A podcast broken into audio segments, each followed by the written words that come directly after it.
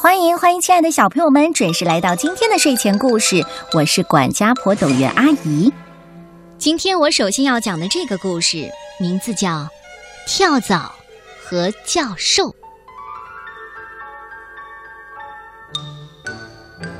从前有一个倒霉的气球驾驶员，带着儿子试乘氢气球。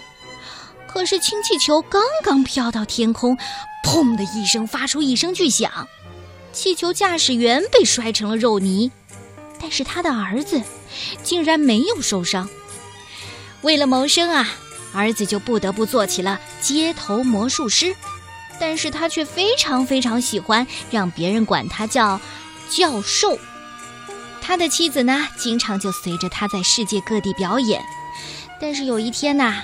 教授的妻子不见了，他已经厌倦了和教授一起漂泊的日子，悄悄地走喽。可事实上，教授也并没有显得孤苦伶仃，他还有一只跳蚤。嗯，教授呢就教给他放小炮、敬礼、表演魔术。哎，这跳蚤还挺厉害的，成了名角儿。他赚的钱不仅能够养活教授和自己，甚至可以养活一个家庭都没有问题。教授为自己能够调教出这样的跳蚤感到非常骄傲。其实啊，教授的心里一直想完成父亲的遗愿，那就是乘着氢气球在空中飞行。他带着跳蚤到世界各国去寻找机会。不知不觉，竟然来到了一个野人国。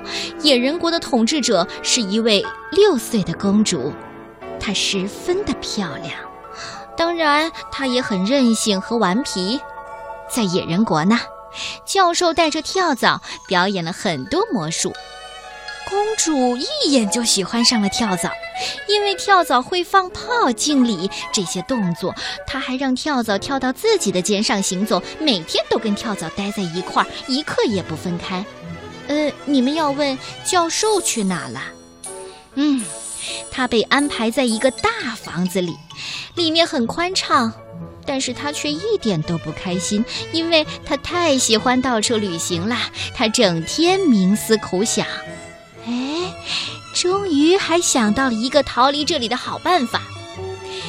这不，有一天呐，教授就对公主的父亲，呃，就是野人国的国王说：“贵国的子民还不太懂得对君主举枪敬礼，我倒是想教他们这些礼仪。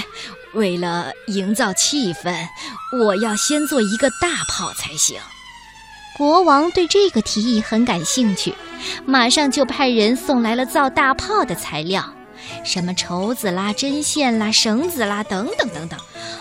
其实啊，教授是用这些东西来造氢气球的。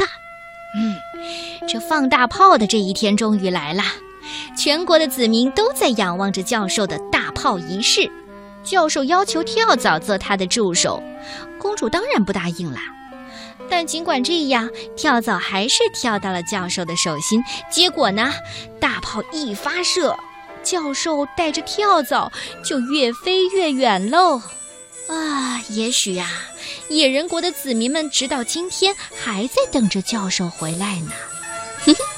小朋友们，你喜欢这个故事吗？这是我的奶奶对我讲的故事。